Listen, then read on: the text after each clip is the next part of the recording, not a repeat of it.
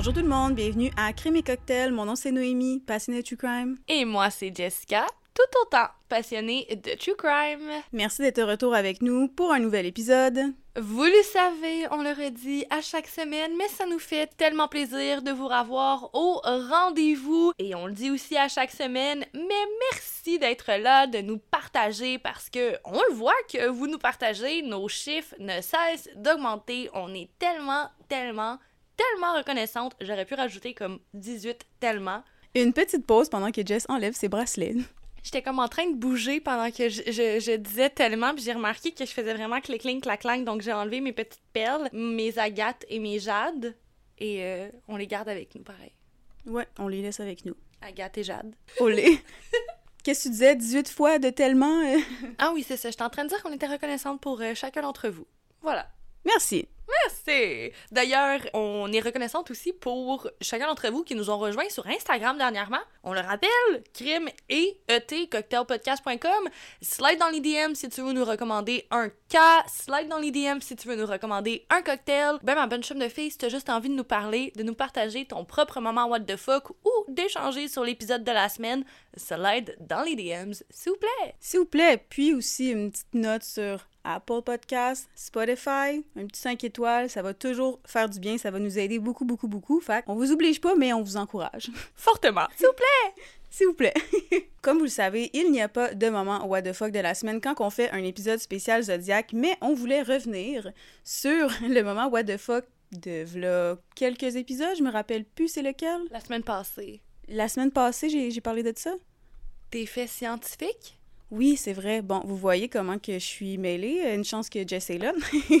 on voulait revenir sur euh, justement les faits scientifiques. J'avais parlé qu'on savait pas qu'est-ce qui causait un rêve, puis que quand on rêvait puis qu'on s'en souvenait, c'est parce que notre subconscient voulait envoyer un message à notre esprit conscient. La semaine passée, justement, j'ai rêvé que Thor, oui, oui, dans Marvel, il était méchant. Mais vraiment méchant, pas Loki méchant. Ben, Loki était quand même assez méchant, mais on l'a tout euh, un petit peu adopté et on l'aime beaucoup. Mais il était vraiment méchant, le style euh, Thanos. Puis il a fallu le tuer parce qu'il était trop méchant.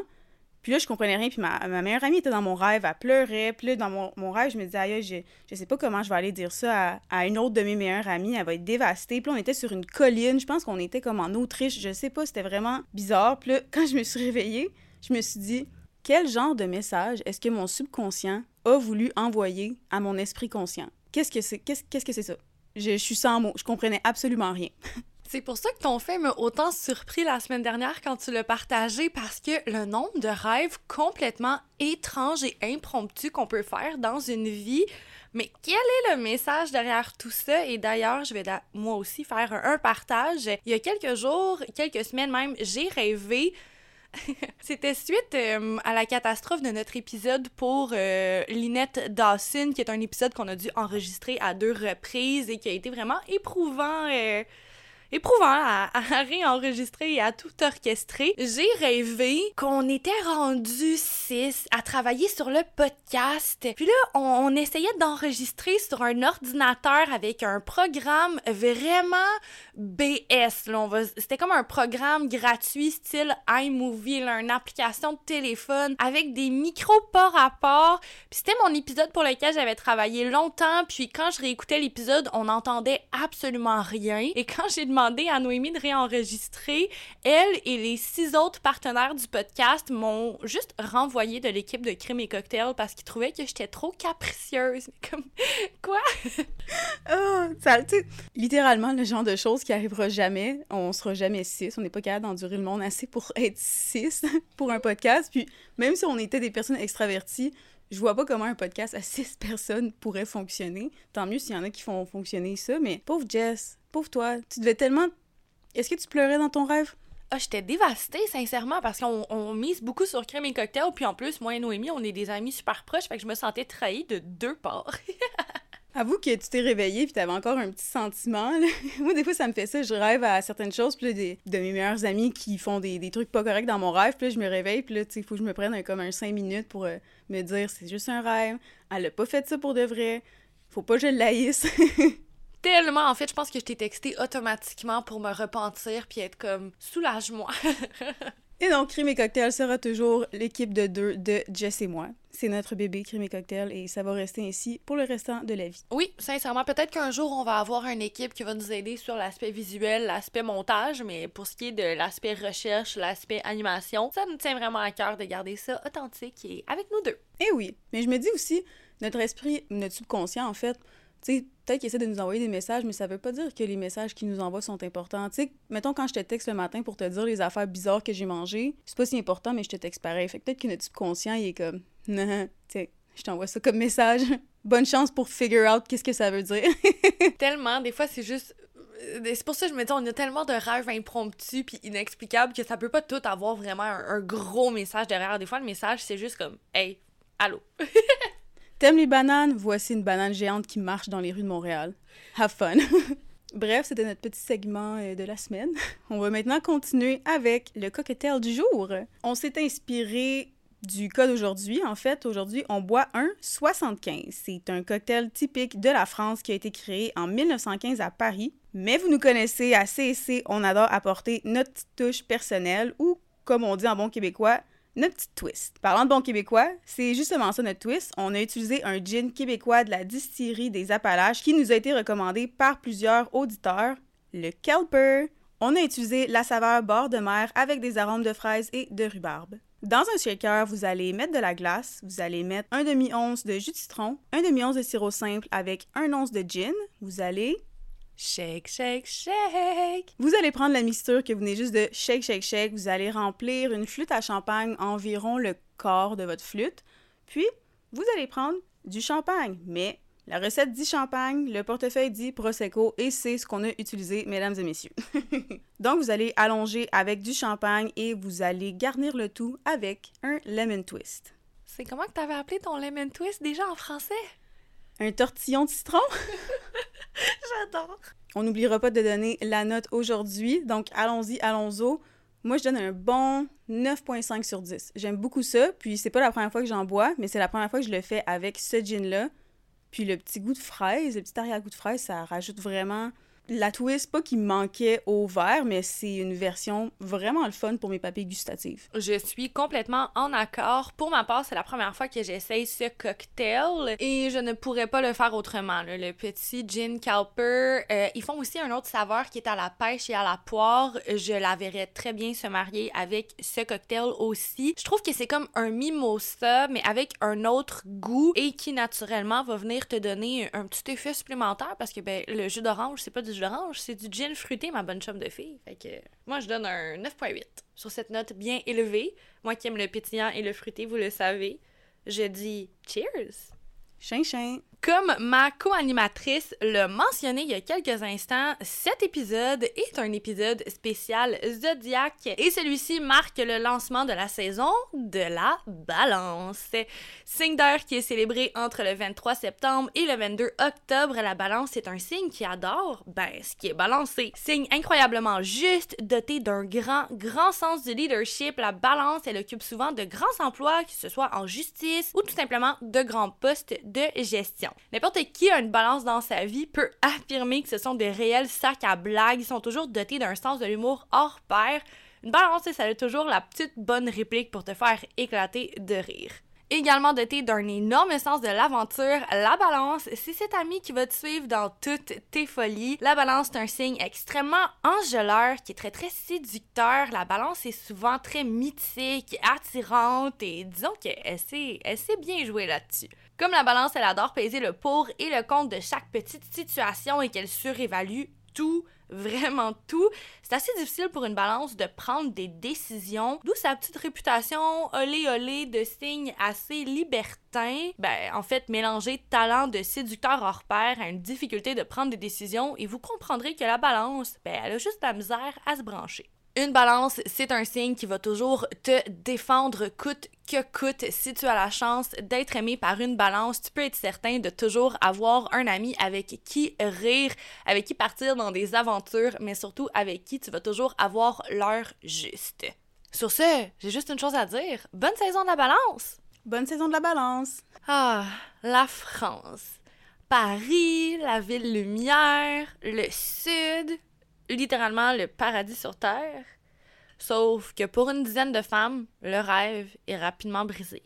Violées, laissées pour mortes, tuées, l'histoire dont on va vous faire part aujourd'hui est non seulement une histoire tragique, déroutante, mais particulièrement choquante et frustrante. L'histoire d'aujourd'hui, c'est une histoire de survie, d'agression, de meurtre et surtout une histoire absolument aberrante d'abandon de la justice envers une vingtaine de femmes innocentes. Nos sources pour le cas d'aujourd'hui sont newsweek.com, murderpedia.com, The Guardian, Wikipédia, medium.com, grunge.com, Le Parisien, Paris Zigzag, Closer Mag et actuparis.com.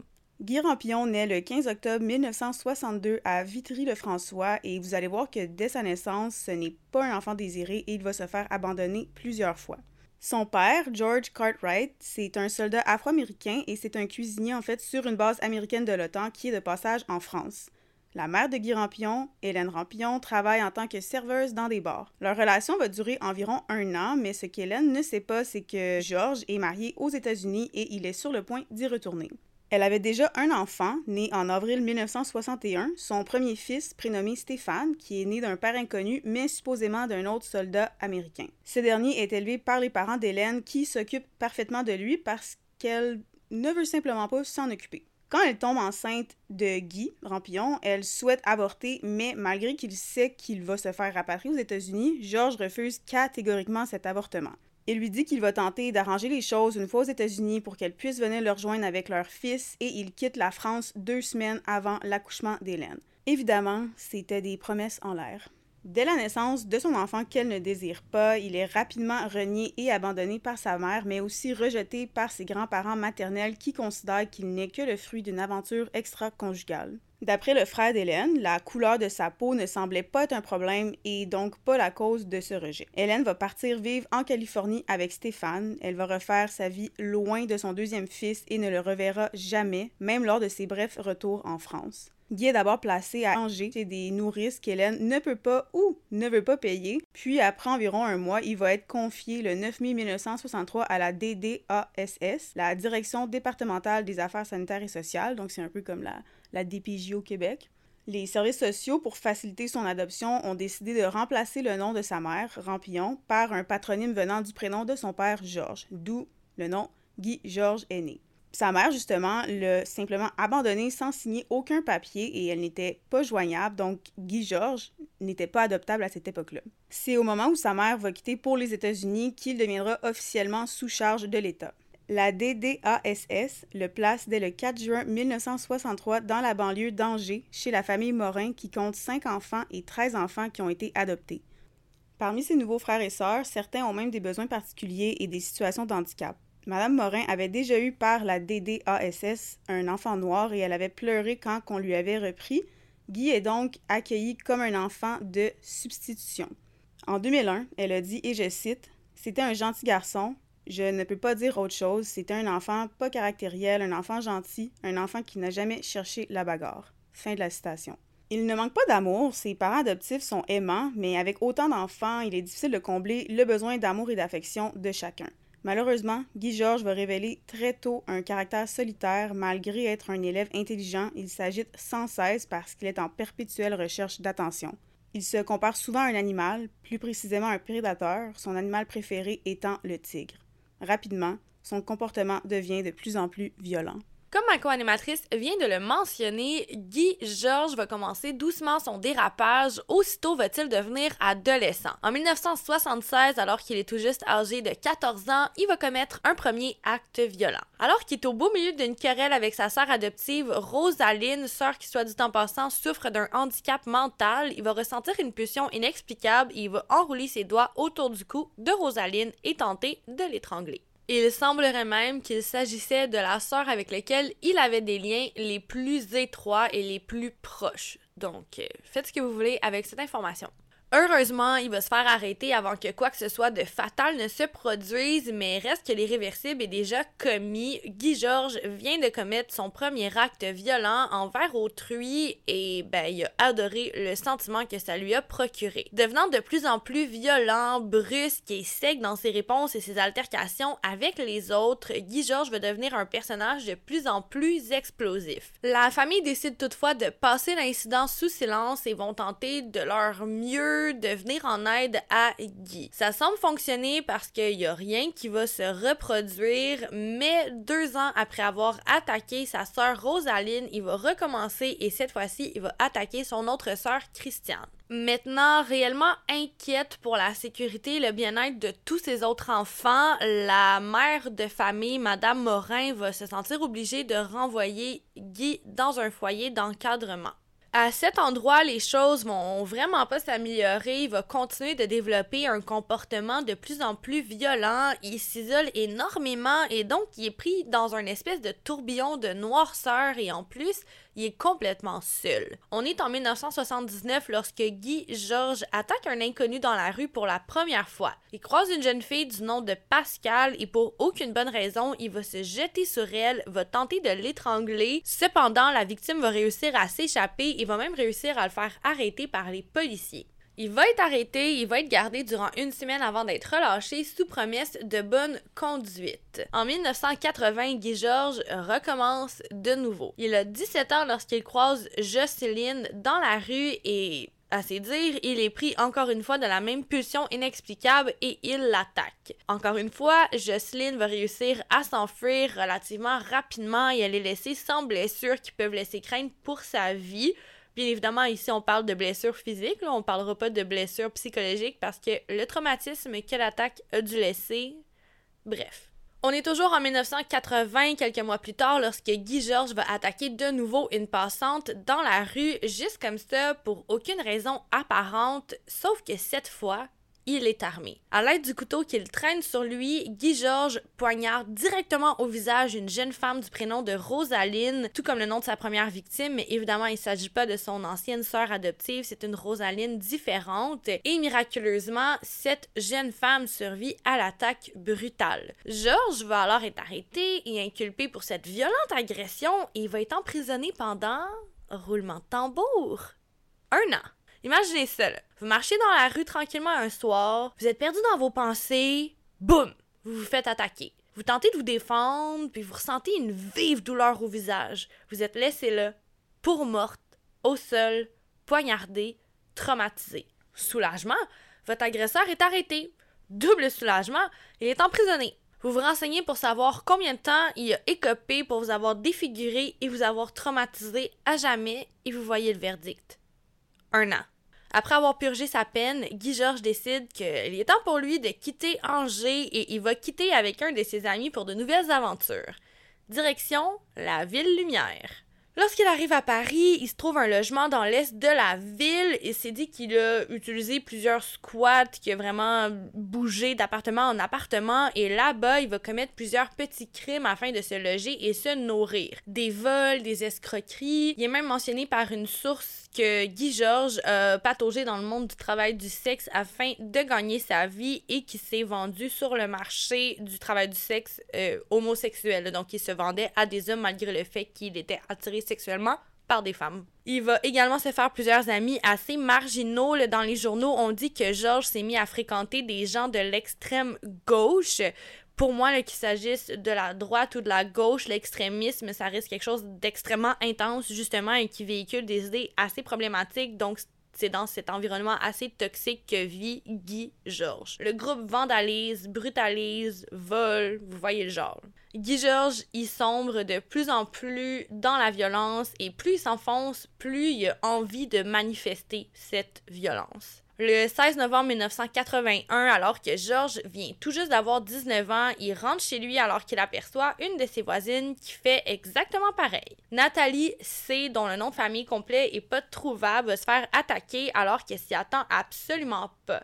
Elle était à deux pas du confort de chez soi. Nathalie C va être agressée sexuellement de manière assez brutale, même animale, et elle va être poignardée à quelques reprises. Georges va la laisser ainsi pour morte. De manière absolument miraculeuse, Nathalie C survit à l'attaque. Elle a 18 ans lorsque sa vie change à tout jamais et qu'elle passe de vivante à survivante. De manière absolument tragique, Nathalie C, elle se souvient pas très bien du visage de son agresseur et le portrait robot qui est affiché partout à la suite de sa plainte correspond pas du tout au profil de Guy Georges, ce qui fait considérablement éloigner les soupçons et donc ralentit l'affaire. Parallèlement, Guy Georges va se faire épingler pour l'un des nombreux vols qu'il a commis avec ses amis les bandits et il va passer cinq mois derrière les barreaux. Je veux juste rappeler ici qu'il s'agit du deuxième séjour de Guy Georges en prison et bien que le premier était pour la tentative du meurtre de Rosaline. Je veux également rappeler qu'il avait purgé seulement sept mois supplémentaires, un vol, cinq mois, une tentative de meurtre, un an. Faites ce que vous voulez avec cette information. Lorsqu'il est libéré de prison, Guy Georges récidive à nouveau. Violette K est attaquée dans le 16e arrondissement de Paris alors qu'elle est en train de grimper dans sa voiture. Tout comme Nathalie, Violette, elle est violée, poignardée avant d'être laissée pour morte. Et tout comme Nathalie, Violette va miraculeusement survivre à ses blessures et va même être en mesure de se rendre à la police après avoir traité ses plaies, bien évidemment. Violette, pour sa part, elle se souvient assez bien de son agresseur. Elle est en mesure de l'identifier convenablement à la gendarmerie. Et Guy Georges va donc être arrêté pour le viol et la tentative du meurtre de Violette K. Et il va être inculpé. Combien de temps vous pensez cette fois-là? 5 ans? 10 ans? Peut-être même 15 ans? Guy Georges reçoit une condamnation de 18 mois de prison. Ça, c'est un an et six mois de prison. Je tiens à vous le rappeler ou à le remarteler ici. Guy Georges a écopé de 5 mois de prison pour un vol. 5 mois pour voler, mais 13 mois de plus pour avoir violé et tenté de voler la vie. C'est un pas pire deal, la justice française de l'époque. On est en 1982 lorsque Georges va purger sa troisième peine en prison et en 1984, alors qu'il est de nouveau libre comme l'air, surprise, surprise, il récidive. Tellement surprenant de se dire qu'une personne qui entre et qui sort de prison pour des crimes violents depuis plus de trois ans risque de recommencer une fois libéré. Je veux dire, euh, on est tous surpris. Dans un stationnement de voiture, il va attaquer Pascal N, qui elle est âgée de 21 ans. On est en février lorsque la jeune femme se fait voler son intimité en plus de se faire poignarder et dotée d'un courage inouï, la jeune femme va réussir à s'enfuir et à trouver de l'aide et Guy Georges est arrêté de nouveau. Cette fois, le système de justice semble avoir eu sa leçon. Mais les apparences peuvent être trompeuses. Guy Georges va écoper de 10 ans de prison ferme et on est en 85 lorsque Guy Georges va commencer à purger sa plus longue peine jusqu'à date à la prison de Caen en Normandie. Après avoir purgé environ la moitié de sa peine, il va obtenir des permissions de sortie durant le jour dû à sa bonne conduite. Il est obligé de revenir à la prison systématiquement tous les soirs. Cette pratique, elle a pour but de permettre à Georges de reconnecter avec la vie extérieure et peut-être même de se trouver un emploi avant d'être complètement relâché. C'est comme une opération réinsertion sociale. Il est supposé utiliser ce temps-là pour se rebâtir Sauf qu'on est à crème et cocktail et que vous savez très bien que Guy Georges n'a pas utilisé cette opportunité pour se trouver un emploi motivant et devenir un citoyen engagé. Le 18 janvier 1991, Guy Georges profite de son régime de semi-liberté pour ne pas rentrer à la prison de Caen. À la place, il se déplace jusqu'à Paris et retourne dans la ville lumière afin d'y faire entrer la noirceur. Il retrouve ses amis avec lesquels il réside et personne ne le dénonce aux autorités. La nuit du 24 janvier 1991, il est à son énième verre sur la terrasse d'un café lorsqu'il aperçoit Pascal Escarfel. La jeune femme de 19 ans marche tout bonnement vers son appartement et elle ne se doute absolument pas qu'elle vient de tomber dans la mire du prédateur. Guy Georges quitte le café et se met à la poursuite de Pascal Escarfel. Il la suit jusqu'à son bloc appartement et alors que la porte d'entrée, qui est à l'origine fermée à clé, prend son temps pour se refermer, il va saisir l'occasion, empoigner la porte et réussit à entrer par effraction dans l'immeuble de Pascal. Rapidement, il va la rattraper et alors qu'elle était tout juste à la porte de son appartement en train de la débarrer, il va la forcer à l'intérieur. C'est donc dans son propre environnement, dans sa propre zone de confort et dans l'endroit dans lequel elle se sentait le plus en sécurité que Pascal Escarfel va d'abord se faire agresser sexuellement puis se faire poignarder violemment de trois coups de couteau à la gorge. Elle devient la toute première victime de Guy Georges à mourir de ses mains et fait donc de Georges un meurtrier pour la première fois. Suite de quoi, il refait son chemin vers les autorités et il se rend il est incarcéré de nouveau à la prison de Caen en Normandie et on va ajouter 8 mois à sa peine initiale de 10 ans. On va d'ailleurs lui retirer son droit de sortie. Personne ne se doute qu'il est l'auteur du meurtre de Pascal Escarfel. Pour une raison que j'ignore complètement et que j'ai vraiment pas été en mesure de trouver de manière concise et claire, on va libérer Guy Georges le 4 avril 1992. Aussitôt relâché, aussitôt retourne-t-il propager la noirceur dans la ville lumière. Maintenant complètement libre et complètement conscient de ses capacités meurtrières, la bête de Bastille est relâchée et elle est à veille d'acquérir son nom. On est le 22 avril de la même année, donc 18 jours plus tard, lorsque Guy Georges récidive. Surprise, surprise. Dans le hall de son propre immeuble, Éléonore D se fait agresser mais parvient à miraculeusement s'échapper. Encore une fois, les forces policières mettent la main sur Guy Georges et combien de temps cette fois vous pensez? Bon, je vous laisse un petit deux secondes. Guy Georges reçoit une condamnation de deux ans de prison ferme. Un violeur et un agresseur en série, deux ans. On veut cependant le libérer après un an et demi d'incarcération pour bonne conduite.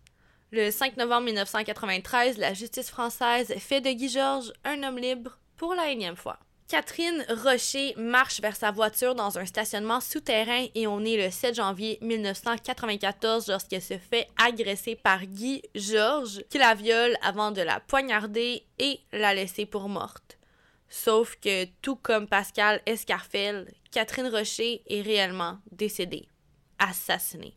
Guy Georges n'a pas le moindre souci sans aucune inquiétude, sans réelle peur de se faire pincer. Je veux dire, est-ce qu'on peut réellement le blâmer de ne pas croire à la justice à ce stade-ci? C'est un Guy Georges absolument insouciant qui va quitter le stationnement en tentant même pas une seule seconde de cacher le corps de Catherine Rocher. Six jours plus tard, toujours aussi persuadé que la justice ne le punirait jamais réellement, il va recommencer à nouveau, sauf que cette fois-ci, il s'attaque à une animatrice radio qu'il trouve vraiment attirante. Il s'agit Annie Le Fléoutier. Le Fléouté? Je suis vraiment désolée si je massacre son nom, mais il s'agit d'une animatrice radio assez connue qui travaille à l'époque pour la station Radio Nostalgie. À elle, il va décider de lui laisser la vie sauve. Il va cependant briser une partie de son être en dérobant son intimité et en l'agressant sexuellement au couteau alors qu'elle est forcée dans les herbes sous le porche de son propre appartement. Encore une fois, l'être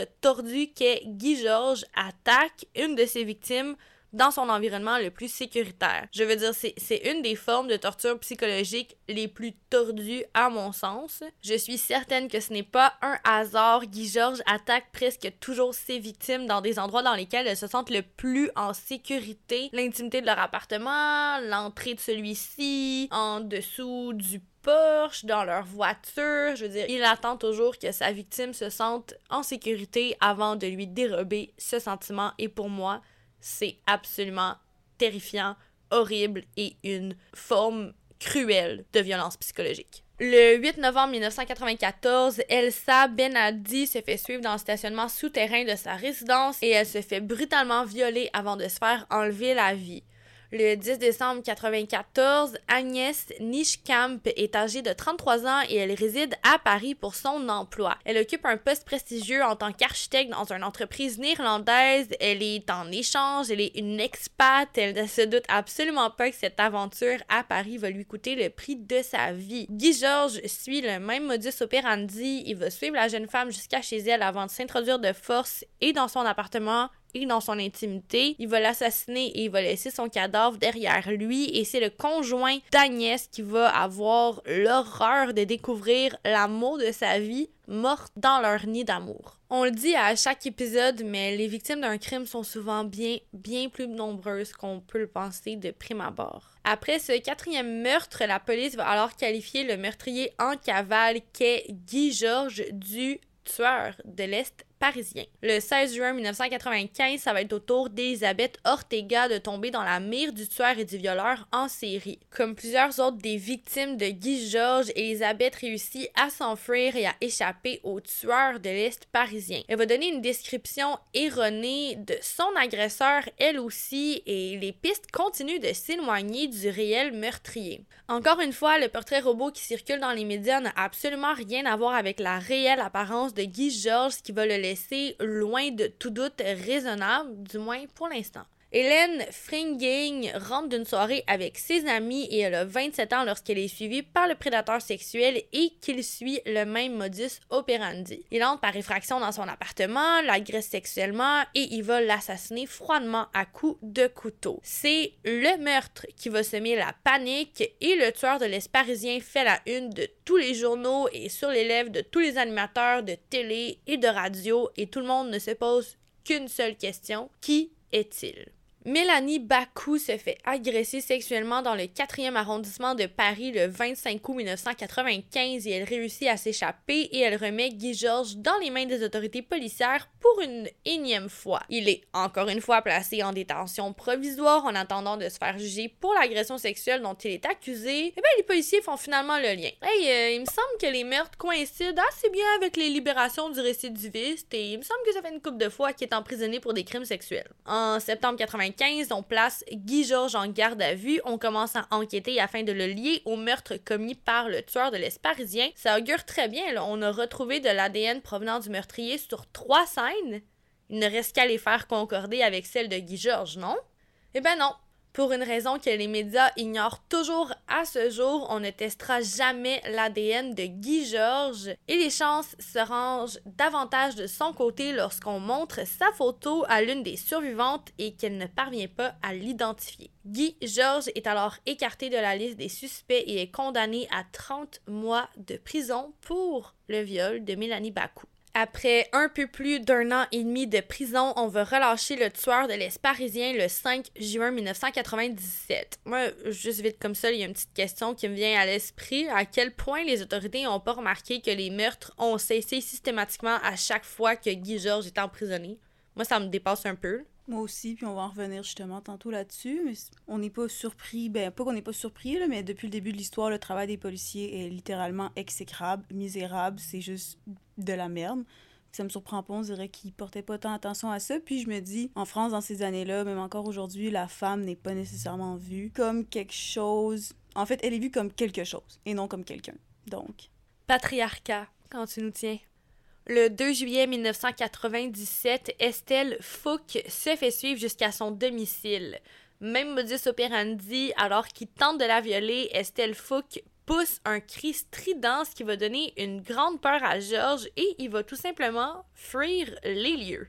On est le 23 septembre de la même année, donc en 1997, lorsque le tueur de l'Est parisien sévit de nouveau. Il aperçoit Magali Sirotti de 19 ans qui rentre paisiblement d'une journée de cours vers son appartement et encore une fois, il suit la même technique. Il l'agresse sexuellement avant de l'assassiner de plusieurs coups de couteau et il laisse son corps gire dans son appartement.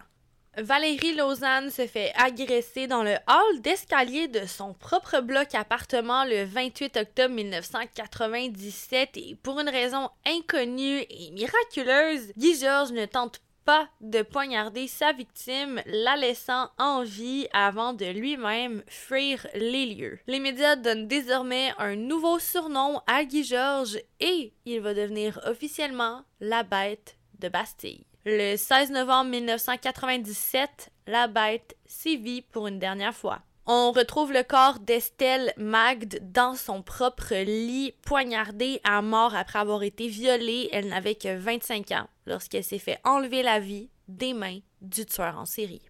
Lors du meurtre de sa dernière victime, Estelle Mag, le juge qui est en charge de l'enquête, Gilbert Thiel, décide qu'il est enfin temps de tout faire pour arrêter le tueur en série. Quand je dis tout faire, il est prêt à tout, même enfreint de la loi, et il exige que l'ADN retrouvé sur les scènes de crime soit comparé à tous les ADN qui ont été retrouvés et qui sont classés dans les affaires de la police. Comme ma co-animatrice l'a mentionné plus tôt, on a retrouvé à plusieurs reprises l'ADN du tueur sur les scènes de crime, mais pour une raison quelconque, les lois à cette époque-là étaient différentes et on ne pouvait pas tester l'ADN qui était retrouvé et en fait, il n'y avait aucune banque de données qui existait à cette époque-là où ce que toutes les ADN qui avaient été recueillis par des personnes qui avaient enfreint la loi étaient. Donc, on pouvait simplement pas vraiment le faire. Ça l'a changé, vous allez voir, avec ce cas-là, justement. Bref, ce qu'il en est, c'est que M. Thiel, il va contre la loi, il a pas le droit de demander de faire tester toutes les ADN et il le fait pareil parce que, ben, comme vous et moi, il est tanné, il veut que ça cesse. Au début, plusieurs laboratoires refusent de faire les analyses qu'il demande et honnêtement, il va avoir un assez bon comeback de feu à ses refus. Il va dire aux personnes qui ont ces laboratoires-là, bon, ben très bien, je veux votre refus par écrit, comme ça je vais pouvoir le prendre et le montrer aux familles des victimes. C'est peu dire que cette technique a été très efficace et finalement, la majorité des laboratoires ont comparé les ADN. C'est ainsi que le 23 mars 1998, grâce au laboratoire de CHU de Nantes, que la police obtient enfin l'identité de celui qui a terrorisé la capitale depuis de nombreuses années. Maintenant qu'ils ont son identité, ils regardent dans le passé de Guy Georges et la police découvre qu'il a déjà agressé beaucoup, beaucoup de femmes et a reçu beaucoup, beaucoup de condamnations pour ça. Et ben, comme Jess l'a dit tantôt, les dates des meurtres correspondent avec les moments où il était en liberté. Maintenant, avec toutes ces informations en main, la police peut établir une liste des endroits où il peut probablement se trouver, puisque c'était un squatteur, il n'avait aucun emploi, donc la police ne pouvait pas simplement se présenter à un endroit précis pour l'arrêter. Plusieurs équipes sont chargées de surveiller plusieurs endroits où le tueur pourrait passer afin de pouvoir enfin l'interpeller et l'arrêter. Malheureusement, comme il arrive beaucoup trop souvent dans ce genre de cas, les médias ont presque tout gâché l'opération parce qu'ils ont dévoilé l'identité de Guy Georges le matin même où il devait se faire arrêter le 26 mars 1998. Il ne savait pas encore qu'il avait été identifié. Tout aurait pu vraiment mal se passer, mais heureusement, il n'a pas été mis au courant et il a tout de même pu être arrêté à 12h45 alors qu'il sortait du métro au niveau de la place Blanche. Quand il arrive au poste de police, il ne sait pas qu'il est arrêté pour les histoires de meurtre. Il pense que c'est une fois de plus pour une agression avec son couteau, donc il dit J'ai déjà payé. Et le juge Ciel va lui répondre Il te reste le solde, et le solde c'est Pascal, Catherine, Elsa, Agnès, Elisabeth, Hélène, Magali, Estelle. C'est à ce moment-là que Guy Georges comprend qu'il est démasqué et il s'évanouit. Parce que violer et arracher la vie à des femmes ne lui cause pas assez d'émotions, mais se faire prendre lui en cause tellement qu'il s'évanouit. Pathétique. Au cours de son premier interrogatoire, il va nier tous les faits, mais ça ne tient pas bien longtemps. Je crois qu'il se rend à l'évidence devant la montagne de preuves qui pèse contre lui et il va tout avouer. Sept meurtres et quatre tentatives de viol et de meurtre. C'est d'ailleurs l'affaire Guy Georges qui va faire évoluer les lois françaises et c'est depuis ce cas qu'a été créé le fichier national automatisé des empreintes génétiques qui permet de rentrer l'ADN qu'on découvre sur une scène de crime dans un logiciel qui va le comparer avec tous les autres empreintes qui ont déjà été relevées et qui peut permettre de retrouver les correspondances. Comme vous l'a gentiment expliqué Noémie, Guy Georges, il admet pas tout de suite ses meurtres. Le procès officiel débute le 21 mars 2001 et alors que la défense du meurtrier est talonnée par les avocats de la couronne, il donne un demi-aveu à l'avocate de Pascal Escarfel, la première victime de meurtre des mains de Guy Georges. L'avocate Solange Dumic, elle ne lâche pas le morceau et c'est alors qu'il est présenté à une survivante, Elisabeth Ortega, qui va fondre en larmes et qui va avouer les meurtres officiellement devant les juges. On va condamner la bête de Bastille à la prison à vie le 5 avril 2001.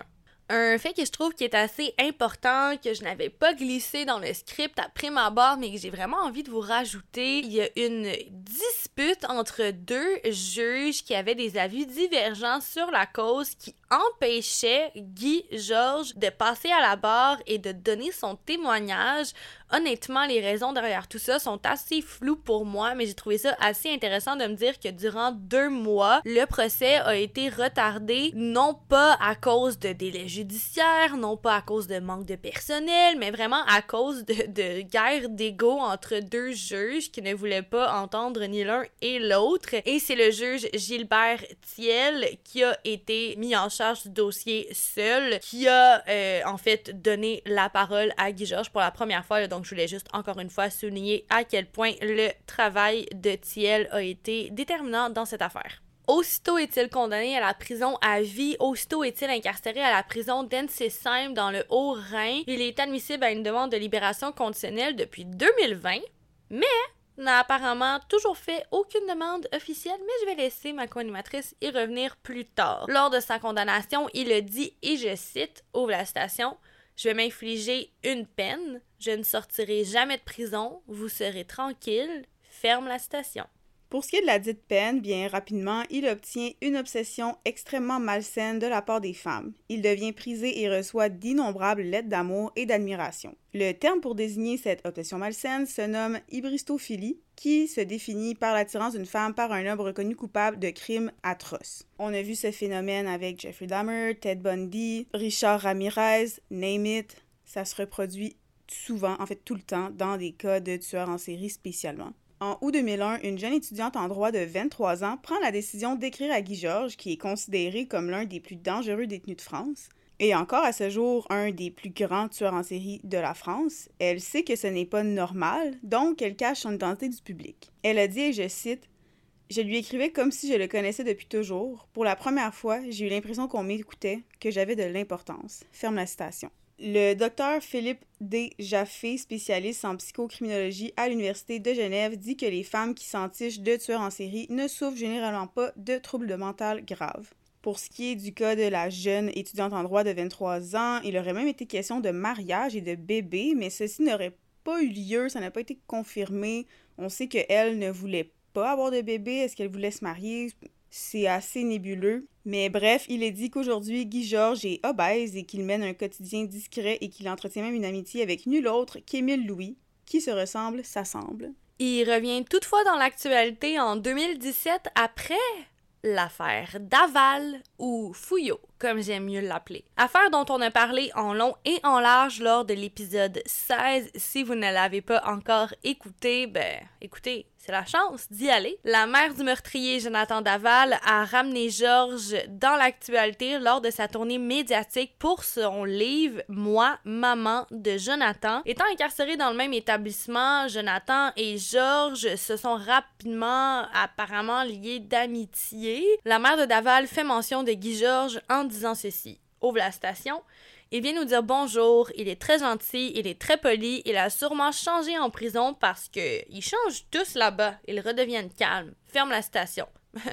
C'est un peu ironique considérant combien de fois Guy Georges a fait des séjours en prison avant de tuer sauvagement comme il le fait, mais je dis ça, je dis rien.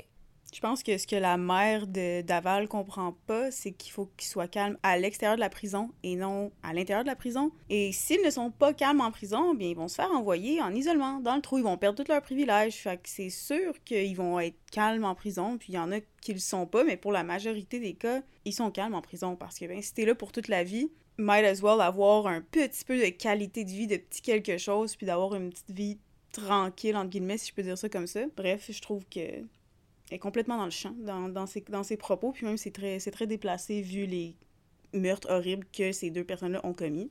Ça, c'est mon avis à moi.